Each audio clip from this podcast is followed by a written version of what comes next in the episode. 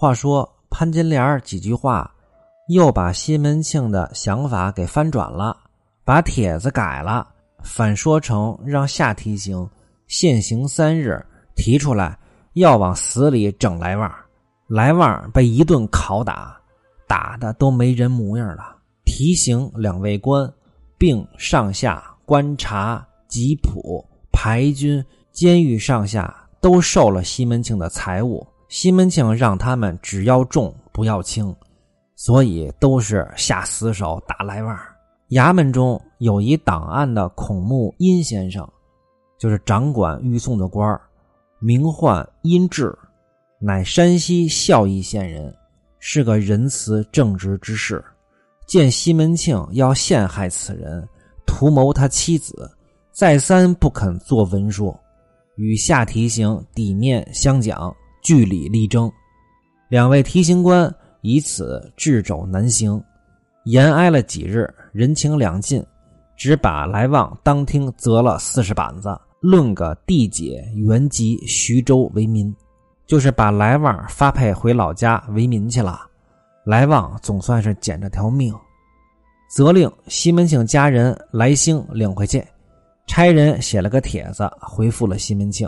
随叫即日押发起身，提刑官当厅押了一道公文，差两个工人把来旺取出来。来旺已是被打得稀烂了，钉了长枷，贴了封皮，即日启程，竟往徐州交割。可怜这来旺在监中监了半个月的光景，没钱使用，弄得身体狼狈，衣衫褴褛，没处投奔。来旺哀告两个工人说。两位哥哥在上，我打了一场屈官司，身上分文没有，要凑些脚步钱与二位，望你们可怜见，押我到我家主处，把我的媳妇儿并衣服香笼讨出来变卖了，知谢二位，弄得些路途盘缠也讨得一步松宽。来旺还想把宋惠莲卖了换路费盘缠呢。宋惠莲还为你要死要活的呢，来旺是又坏又蠢。那两个工人道：“你好不知道理，你家主既摆布了你一场，他哪肯发出你媳妇儿和香笼给你呀？你还有没有亲戚朋友啊？俺们看在殷师傅的面上，瞒上不瞒下，领你到那儿胡乱讨些钱米，够你路上的盘缠就得了。谁指望你什么脚步钱呢？”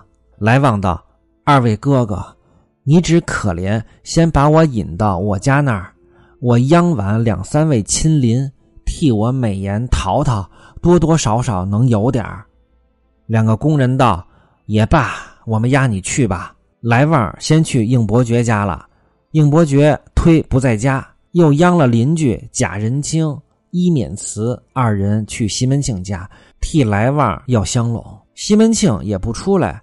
让五六个小厮一顿棍子把来旺给打出来了，不许他们在门首缠扰，把那两个邻居羞的是不要不要的。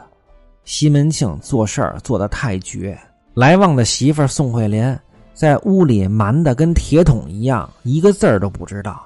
西门庆吩咐哪个小厮走漏了消息，我就打二十板子。来旺又跟两个工人去他的丈人家了，卖棺材的送人家。来旺如此这般的对宋人哭诉其事，他丈人打发了他一两银子，给两个工人一吊铜钱、一斗米和路上的盘缠。来旺哭哭啼啼的从四月初旬离了清河县，往徐州大道而来。不说来旺地解徐州去了，且说宋惠莲在家，每日只盼他回来。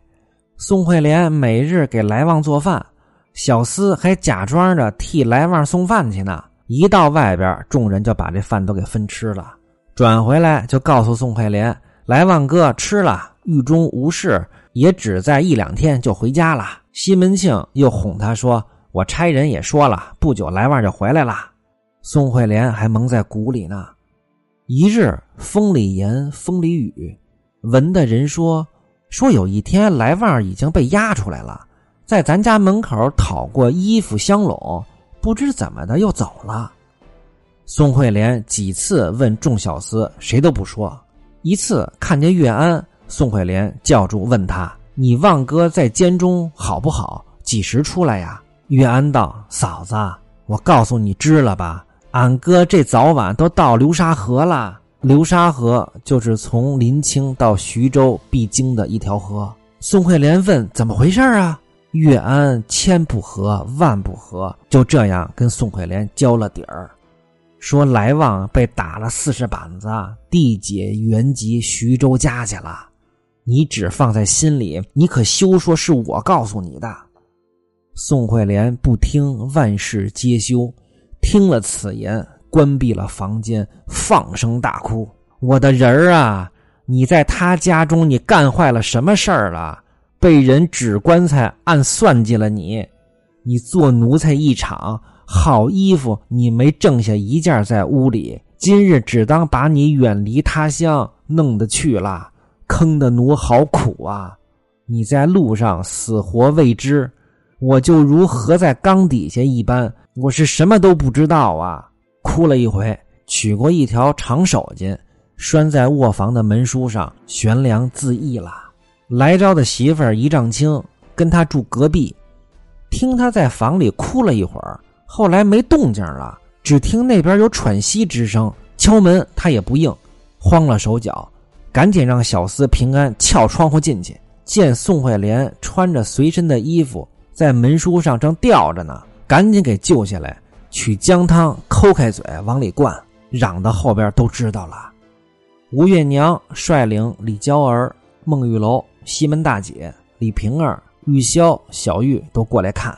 奔四的娘子也过来了，一丈青搀扶着宋惠莲在地上坐着呢，只顾着哽咽。宋惠莲哭都哭不出声来了。月娘叫她，宋惠莲只是低着头，口吐言谈，不答应。月娘便道：“原来是个傻孩子，你有话你只顾说呀，你如何寻这条路来了？”让玉箫扶着他，轻声和气地说：“慧莲孩儿。”你有什么心事你就大声喊出来吧，不妨事儿了。宋慧莲哽咽了一回，大声的拍手拍掌，哭起来了。月娘叫玉箫扶她上炕，她死活不上炕。月娘众人劝了她半日，也回后边去了，留奔四嫂跟玉箫在屋里陪着她。西门庆先连的进来了，看见宋惠莲坐在冷地上哭呢，令玉箫。你搀你嫂子上炕啊！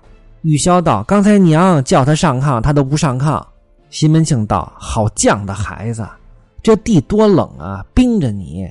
你有话你对我说，你如何这等拙智啊？”宋惠莲把头摇着说道：“爹，你好人啊，你瞒着我干的好勾当啊！还说什么孩子不孩子？你原来就是个弄人的刽子手。”你把人活埋惯了，害死人还看出殡的，你成日间哄着我，今日也说放出来了，明日也说放出来了，我还在这等呢。你如要发配他，你怎么不和我说呀？暗暗的不通风，你就把他给发配的远远的去了。你也要和平个天理，你就信着人干下这种绝户的事儿，把圈套给我做的成成的。你还瞒着我？你要打发，你把俺们两个都打发了吧？你留下我干什么呀？西门庆笑道：“这西门庆还他娘的笑呢，孩儿不关你事儿，内厮坏了事儿，所以我打发了他。你放心，我自有安排。吩咐玉箫，你和奔四娘子相伴他在这儿睡，我让小厮送酒来给你们吃。”说毕，西门庆出去了。奔四嫂良久才把宋惠莲扶上炕，和玉箫的用好话劝他。西门庆到前边铺子里，问副伙计支了一吊钱，买了一钱的酥烧，拿盒子盛了，又拿了一瓶酒，让来安送到宋惠莲屋里。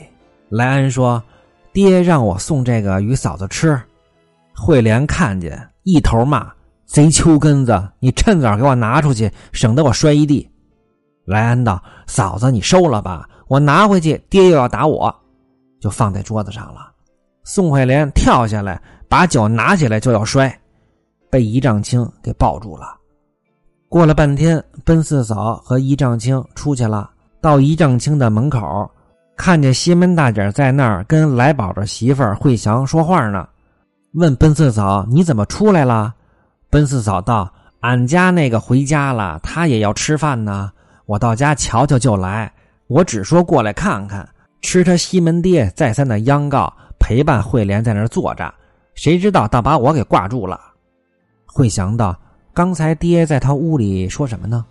奔四嫂只顾笑，说道：“看不出他来旺那娘子原来也是个辣菜根子，居然跟他爹杠上了。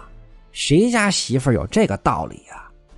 会想到：“那个媳妇比别的媳妇可不一样，她是从公公身上拉下来的媳妇儿，这一家大小谁比得了她呀？”这帮媳妇儿仆人还在那说风凉话呢，还挤得宋惠莲呢。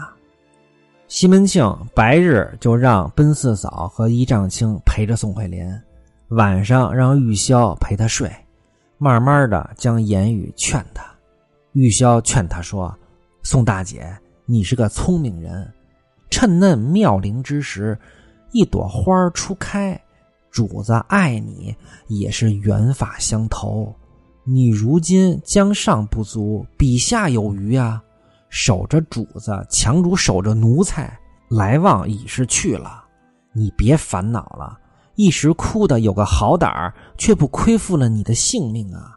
常言道：“做一日和尚撞一日钟，往后的贞洁轮不到你身上了。”玉箫他们可能不懂，这人世间除了利益和好处之外。还有爱，他们不懂宋惠莲，他们觉得宋惠莲，你装什么呀？你的好日子马上就来了，你哭两声就得了，你还没完了。看看人家潘金莲、李瓶儿，都是白死了自己的汉子，哭着喊着进这个门你宋惠莲别装了。宋惠莲听了只是哭泣，每日粥饭也不吃。玉箫就告诉了西门庆。西门庆又让潘金莲去劝他，也没劝好。潘金莲还恼了，跟西门庆道：“那个贼淫妇，他一心只想着他那个汉子。千也说一夜夫妻百日恩，万也说相随百步也有个徘徊意。这等贞洁的妇人，你拿什么拴住他的心呢？”宋惠莲这几句话等于就是恶心潘金莲啊！潘金莲能不恼吗？潘金莲，你是怎么对的武大的呀？这一对比，潘金莲猪狗不如。